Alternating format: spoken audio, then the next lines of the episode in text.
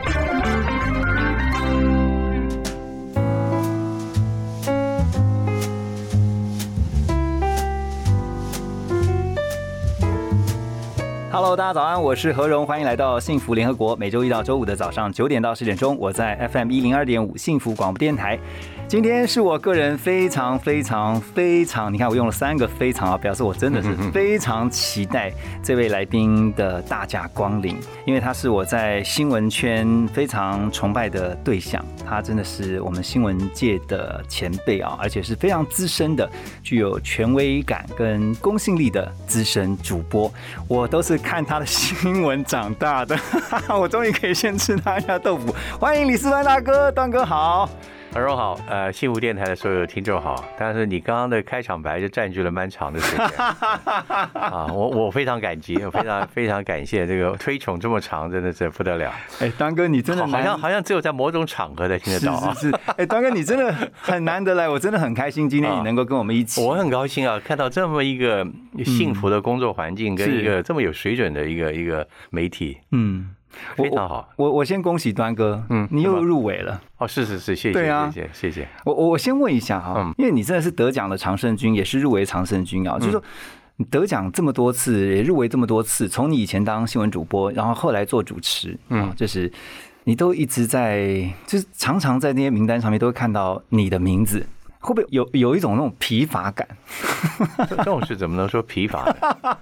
对，除非你叫我不得奖，对不对？不是因为我们都没有，我们都没有入围过跟得奖过嘛。没有，我觉得往往提名哦，嗯其实都是一个团体吧。你从以前新闻到节目，从来不是你个人在路边摆个什么摊位，然后然后就可以提名。嗯所以往往是这个单位哦，这个团体觉得这是一个大家的肯定。嗯那我只是一个代表人而已。嗯所以提名过程其实代表着大家觉得我们做了一件事情，希望让大家知道，就这么简单。嗯，那后来能够有这种机会，那也许在某个时机我们做了一些事情。是我想就这样子很简单。那我的情况是我蛮喜欢求新求变的，嗯，所以这是我喜欢，但也是我的弱点。喜怎新厌怎么怎么说是你的弱喜新点？厌旧不是一件 不是一个好形容词啊 啊！但是但是如果在创意上面来讲嗯啊，这个也许每个节目都代表了我自己的想改变一下。嗯那也许改变就是在这些提名过程中，有时候容易被评审委员看到的一件事情。嗯所以我觉得，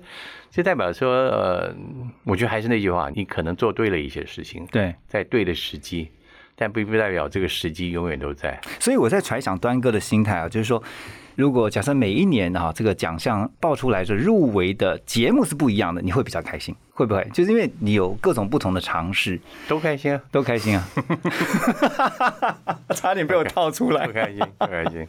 不过今天真的很开心哦嗯，这个端哥来到幸福联合国，然后跟我们来聊，我觉得可以聊很多，包括等一下我也会特别请端哥来告诉我们，其实端哥是非常早就在国际新闻这个领域上面耕耘，然后也看到我们这几年在台湾的新闻环境，其实大家越来越重视国际这一块。哎，端哥，我先讲一下，其实我我那时候我记得我还是非常菜鸟的这个小记者的时候，我有一次我进到 TVBS 的电梯里面，我遇到了端哥，然后那时候已经是大主播了，然后呢，我那时候就是我跟端哥在电梯里面，然后我跟端哥，我还记得我跟端哥打个招呼，然后端哥就很客气的就看看我点点头这样子。我要讲的是哈，我是近距离看到李四端，然后呢，因为在新闻界大个传言啊，这个后来也是真的，端哥不化妆的，为什么不化妆？省钱嘛。我觉得化妆是一个，其实是电视媒体一个基本的功夫。嗯，你化妆其实来讲，既是礼貌，也是你必须要做的。嗯，可是我我以前开始在台视，总要抹粉啊什么，我第一次我就觉得好不舒服。嗯抹了两三次之后，我就问说，我能不能够不化妆？嗯当然，那化妆师那时候也觉得懒得应付我啊，好，那你自己上台去，意思就是你丑了，你自己下来就会自己就是你自己负责嘛。那后来好像就这样子，没人去纠正我，嗯，或者没人甩我。还是没人发现你根本没化妆，结果跟化了也差不多。那我们内部人都知道我没化妆，哦但是观众好像好像没有那么大的差别，嗯就是很强的灯光之下。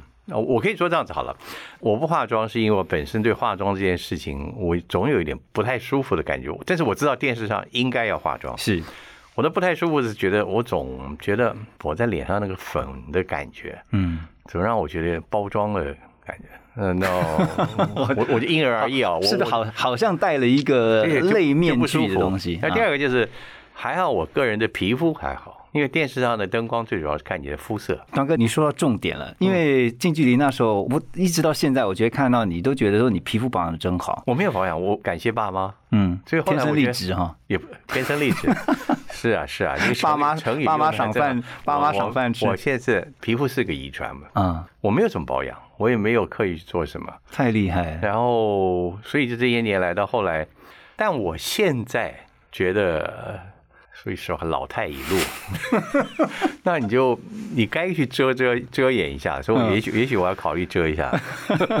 不，端哥真的很客气哦。我觉得嗯那时候你知道大家都怎么形容你啊？说你的皮肤真是比女主播还要保养的好。然后呢你，说是哪个女主播？要不要要不要点点一下？不行不行，你要套我的话。没有，大家都说你皮肤是白里透红，而且吹弹可破。我觉得用来形容这个一个你还好，没天那天没在电梯里跟我讲这话，没有没有我都把我吓坏了。就我们两个电梯，你说哎呀，吹弹可破，我 说哎呀，这谁呀？是是是是是，哎，不过端哥，我想问一下哈，啊就是说你从主播，然后我们看来看到你其实又进到了主持界，嗯，其实这角色坦白讲，其实都是在媒体，都在荧光幕前。可是你觉得这两个角色最大的差别在哪里？最大差别一个是主持人很简单，做你自己，嗯你的风格是一个很重要的特色。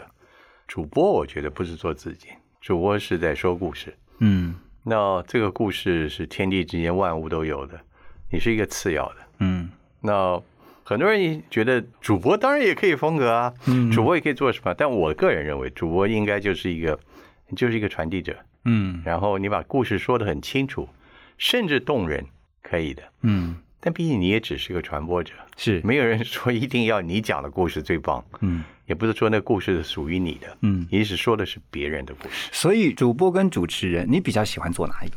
我现在已经忘了主播什么样子，你知道吗？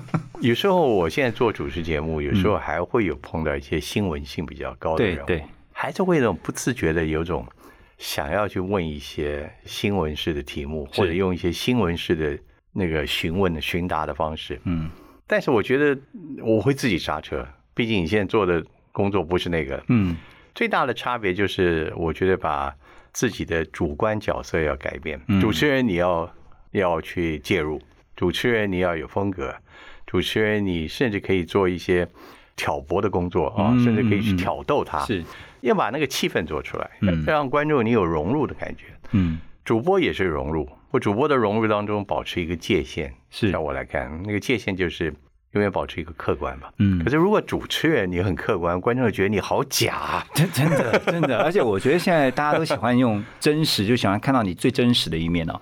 其实刚刚端哥私底下也有聊到说，其实那时候因为你是在美国念书嘛，然后刚刚也讲说，有一段时间你你你是曾经有一天你从那个洛我我在我去我去洛杉矶度假，当时刚好跟我的女朋友吹了。嗯那个她在西部念书，嗯，我原来去西部是可以跟她见面的，但是吹了我，我还去找人家干嘛？他他把你甩了，真的。应该是甩了吧？端哥你好敢讲。对啊，我们要先讲一下，甩了他，后来还是嫁给他了，是吗呃，那就是我太太。是是对是是是对哦我们两个？Happy ending，Happy ending。我其实我觉得人生都有很多的岁月嗯啊。我那时候比他晚一年去国外，因为我当兵，足足晚了两年。嗯他毕业，我们俩同班同学，嗯所以他一毕业就先走了。你知道，这两年的过程中，会让每个人很多变化。特别你是在一个求学的独立成长的环境，你的成长的速度会很快。嗯相对的，你看到那些原来你认识的人，当他们处在一个比较像军队这种比较封闭的环境里面，我想彼此的距离感会油然而生，而且有就会产生那个落差哈。我自己都感受到。嗯，那我更不要从他的眼光里面看。嗯再加上我们两个念书，我在美国的中部念书，你是在爱荷华那边，爱荷华爱荷华，嗯，那很中部啊。然后他在美国的西部大城念书啊，他在那洛杉很繁矶啊。华。所以我蛮相信的，这个人会因为环境而改变。嗯，那这不是谁的错的问题，这就是一个必然。对。那后后来为什么又能够复合婚姻后，哈？我们俩都回到台湾来了。哦，OK，又又回到同一个环境来了。说我要再拉一集然后慢慢你们 你们又被又被拉回到过去的那种 那种情愫下面。嗯，我也跟端哥说啊，其实端哥一直都是我们就是从事新闻工作的一个学习的对象啊，因为我也不瞒您讲，这个我要做主播之前，我都要先看你的新闻然后都要先模仿一段。大家好，我是李思端，哎就那种开场，然后呢，你看连陈汉典后来都模仿你，我有没有我？刚觉得你讲的好像是他 是陈汉典版的李世端。啊，好不过我要问的是哈，因为我曾经上过端哥的节目，那我觉得你跟夫人嘛，对，嗯我真的觉得你有一种魔力，就是我本来看到的脚本是这个样子，但是后来呢，我很多讲的东西都不是在那个脚本原先预设的内容。我要问的就是你的这个采访这种恩赐哈，或者说这样的一个技巧是怎么培养出来的？你用的字眼都太大了，我我都不敢讲。恩赐哇了，那 我我我说我跪着访问好了。那个那个，我觉得其实说穿了一点，因为我我很不愿意照着剧本来来做。嗯我刚刚提过，我有个自己本身的喜新厌旧，喜新厌旧的人，他们就不按牌理出牌。嗯那我也懒得去记，所以你应该讲说那是我的弱点。你怎么每次都不按牌理出牌？然后事实上有时候会把节目弄得大乱。那我觉得我第一应该感谢别人的容忍，包括来宾在内。嗯来宾经常也觉得你到底问到哪里去了？但是后来我发觉这也能成为一种策略跟方式，是是，因为当他知道你不再按照那个剧本走的时候，有时候他经常他也就放空了，嗯他也就把自己的防线打开了。嗯。那就看你弄吧。嗯，其实我自己后来发现，我来做的方式是，我是希望我把所有的他的尽可能这位来宾的资料，我一定事先能够把它看完，包括像现在新媒体那么多，他的影部啊嗯嗯。资料看完之后。我尽量想象他大概是什么样的人，然后所有准备的题目我大概都会看完，我甚至会把那些所有题目用抄写的方式，嗯。自己再写一遍，加深我对那个题目的印象。然后到访问开始的时候，我的前面只有一张卡片，是那个人的名字以及他的某些重要的时间表，就是他的 timeline 他的。为为什么？前面要放一个他的名字的卡？哎，这有趣的，我因为我老了，我曾经，因为我曾经犯过一次，我以后就有的习惯。有一次我竟然访问一个很重要的人，嗯，就像你何荣，你在我前面，我那次不知道怎么搞的，我访问还不到一半，我突然忘了他是谁了。我 我一直用他的这个职位称呼他，因为我忘了他名字。从此之后，嗯，就我我的节目中有好长一段时间，我一直在想他是谁，可是你当下一定有一我些知道他是技谁，但我完全忘了他名字。那那你怎么称呼他？就一直比如像现在何荣，我忘了名字，我是主持人，哦，OK，很好啊，对？对，我就从此以后，我再熟再熟的人，我一定放一张卡片，嗯因为我觉得我那张卡片是让我永远不要再去记住他谁，让我自己阵脚大乱。所以我说我我的访问大概你说第一个不按牌理出牌，那是因为我真的我不想记。对，第二个，你可以说我的准备工作有一点混乱，所以呢不是一件好事情。嗯。那第三个呢，我我自己很希望是来宾跟我进行的是一个在那个特殊的时空环境之下的一段对话，嗯。所以我们两个应该是在那天你的气氛如何，你的心情如何，你的体力如何，嗯。我们进行了一次对谈，因为我觉得，其实，在每一次的访谈，不管是你当下你跟受访者两个人之间的，还有包括像观众看到你们在互动的，都会觉得是一种很舒服的状态，但也要很关注，就是很自然。你一定要很专注，嗯。就是你要把他抓住。访谈的时候最麻烦的是来宾会跑掉，来来宾有跑掉。不是他的思路会跑掉，，OK，或者他到这边来讲，他只是来做客，然后他的时间到了，他就要走。那你怎么样在那个有限时间内，要把它锁在你的你的范围里面？我突然想问一个问题，你有没有嗯遇到过你觉得最难防的来宾是哪一个？一定有，但我忘了，你知道为什么那？他的类型是怎样？就是我讲一位大明星吧，嗯哦，不讲了名，他的回答永远不超过五个字六个字。哎，我我我我我用了三十个题目都已经快问完了。他说、哎好像是这样子哎，是啊，哎，你没说，我还没注意到。嗯，我老天，那我怎么办？嗯 对你你当下怎么办？我就开始说，比如说他刚刚讲，我怎么没注意到呢？我说对呀、为什么你没注意到呢？当然就已经无聊到极点了。反问他，我用他的话自己来问他自己算了。所以碰到这种来宾的回答非常精简，对，怎么那非常麻烦。还有一种来宾就是他不断的想说他自己，那他不接受你的摆布。嗯，我用摆布两个字可能不太礼貌，但是事实上，这个主持不照你的本啦？一，我就我就想到主持人其实就代表一种主场，对，你一定要掌握那个主场的优势。但他会好像反客为主这样子。一定有嘛，特别是那种很有经验的哦那个被访问者，嗯对。但是这一些，我觉得到最后都变成一种经验的累积。嗯，那我还蛮迷信一件事情的，就是访问的前五分钟、三分钟，你大家就知道今天的访问成不成。那个开场，嗯那个气氛的突破，有时候我自己一开场就问错题目了，嗯我怎么也回不来了。那个就是变成一场很难看，在现场你也感觉这种大家都很不舒服的一场谈话，也有可能，也就是一开始你开错了。嗯，所以好像是那个一开牌 就发现打了一个，先把那个大老二打出去了。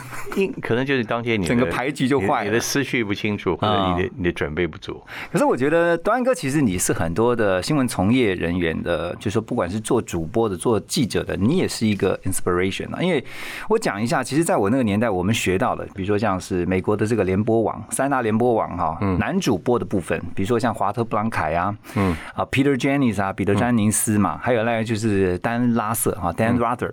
当然现在我觉得大家也许对这个比如说 CNN 的这个 Anderson Cooper 有印象，可是，在台湾呢，我觉得大家印象当中的就是李斯端，李斯端，李斯端，谢谢。就是所有呃，我自己也是从主播出身，然后我在我当主播那个时候，我就一直在观摩跟甚至是模仿端哥的播报方式，或者是风格，或者是技巧。哇！但是你必须要自己也走出一个自己的风格。那我真的先告诉你，你走错了。哎、我真的。那我要讲的就是说，我想问的是，端哥，你其实，在很早期哦、你就已经在做国际新闻了，是从在台视，然后呢，后来一直到现在，包括在东森，你现在都在做啊，从云端，这是李斯端的这个云端世界，你一直不断的希望让大家能够更了解国际上发生什么事情。嗯，你怎么看待这些年来台湾新闻环境的变化？国际新闻，我的跟它的缘起，因为台视早期的时候，当时 CNN 啊，在台湾还没有像现在这么普及，他们希望有一个方式能在台湾跟媒体通过媒体，所以他他跟台视合作。开一节新闻，嗯那时候就是 CNN，我们可以每天用它两个钟头的内容，我们可以自己来编采。是，所以这样，我必须看很多的国际新闻，那时候，嗯来挑选到底我们要做什么。你说每天两个钟头，你能挑什么呢？两个钟头内容也不少，嗯所以那时候台视要开这个节目，就是叫台视新闻世界报道是，啊，那个是民国七十六年、七七年的时候，你想想看多久？嗯从此之后，几乎夜间的国际新闻节目，我好像，没有断过。包括台视离开之后到 T 台，哦，十点不一样，或者现在的东森的云端世界，慢慢的就是好像国际新闻从原来的工作变成一种兴趣。是，还有一件事情，我觉得多年以前我去中国大陆，中国大陆你知道，后来他们国家的新闻体系呢是一个以国力为主，然后非常的中央有高度的组织性的媒体。嗯，管制也比较严。当时我就看他们做的国际新闻节目，好多年以前，我发现他的选材跟台湾那时候已经不太一样。嗯他们的选材不断的透过的媒体在教育他的国民什么叫做大国。嗯。我觉得他灌输的是这个。我突然发觉，他的国际新闻当中蕴含了很多国家的讯号。啊，不断告诉他这是一个大国该做的，这是应该大国的思维，大国要怎么看，然后动不动就把国际局势摆在你前面啊，这个国际角度的眼光，他看的局面比较大，但也看得比较浮。嗯哦，动不动就把非洲、亚洲、美洲连在一块。台湾很少国际新闻，动不动就哎呀，今天我们要从索马利亚的观点看起啊，哦，但是他们可以，是，的确，想想看，台湾有多少人在做非洲生意？但以中国大陆的人口比较，以他们的经济比较，它有多少的经济力量是在非洲？嗯他在南美，他在中美洲，他的乃至于他现在在做的情况不一带一路一样了。嗯所以是我们早那时候就看到了这个，我发觉国际新闻，你应该让观众看到的是一个趋势，你应该让他们感受到世界上的故事在这么说。嗯所以后来我就自己觉得，这个不必再看着那么小的局面，很多大的发展，台湾人应该去看看国际在怎么样走一种趋势。对，比如说你现在看到电动车这些事情，它都是一个国际很大的趋势发展。你们牵涉到的所有的工业记忆的发展、自动化的 AI 的东西，嗯其实跟你我的生活，可能我们得不到，我将来只有 AI 拐杖可以啊，但是你的下一代，那都是他们的主要分。所以我觉得就是一个起源是以前的工作的连接，嗯后来也是自己看到别人在怎么做国际新闻。嗯。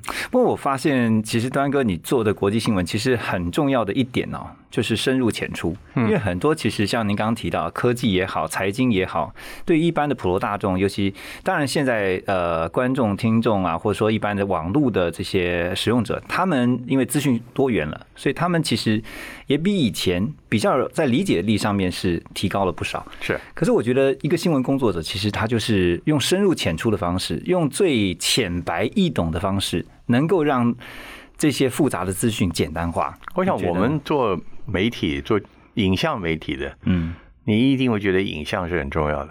所以我想我，我希望的国际新闻故事都是有影像的，嗯影像是最明白能够说明一些故事的内容。嗯，也就因此，太深的东西，影像很难表达。对，那你就可能没没画面，对啊对对对，端哥，你觉得我们刚刚讲到了国际新闻哦，嗯，其实我我觉得也因为看到这几年台湾的新闻媒体哈，也开始越来越重视国际新闻这一块，然后也让很多人在国际观这件事情上面有一些不同的这个突破。嗯，你怎么看待国际观这件事情？尤其是像台湾啊，很多的年轻人，如果跟以前比较起来，我们年轻人其实到这个国外受教育的人数也比以前多很多了。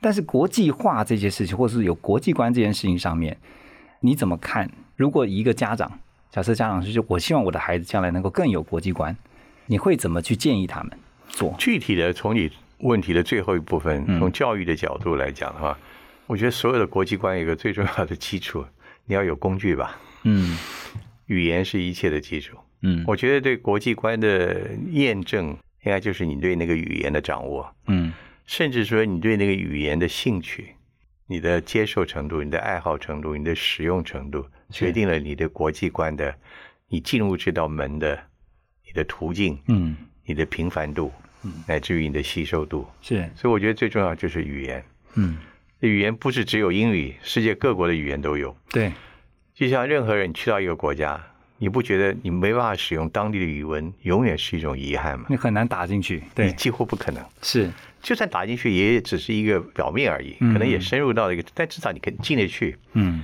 所以我觉得对国际观来讲的话，应该你能不能用那个的语言来掌握它的一些趋势发展。是所以在进而的，你谈到国际观，我觉得现在台湾的国际观已经已经有很多的差别性了，是每个人的生活经验，每个人的对语言的掌握能力，或者他对自己的走出去的这种意意念嗯不一样。你你先看到很多，我我还蛮喜欢看台湾一些喜欢在做一些国际报道的 YouTuber 他们做的，是我觉得有时候做的比国际新闻做的还好。嗯啊，他他甚至可以拍到很多东西，他也头头是道。嗯哦，当然你说从国际新闻的角度，他能够分析出什么，另当别论了。是但我觉得就是国际观可以分成从你自身的角度所得到的体验，而且他们呈现的是一个从他们的视角去，看的现在也就是国际的一一个部分嘛。还有一个就是从一个很组织的媒体的表现，嗯媒体嗯。或者一个大的情况。我们刚刚私下闲聊的时候，有聊到这个年轻人啊，说现在年轻人在职场上面的一些看法，或者说他们对于工作看待工作的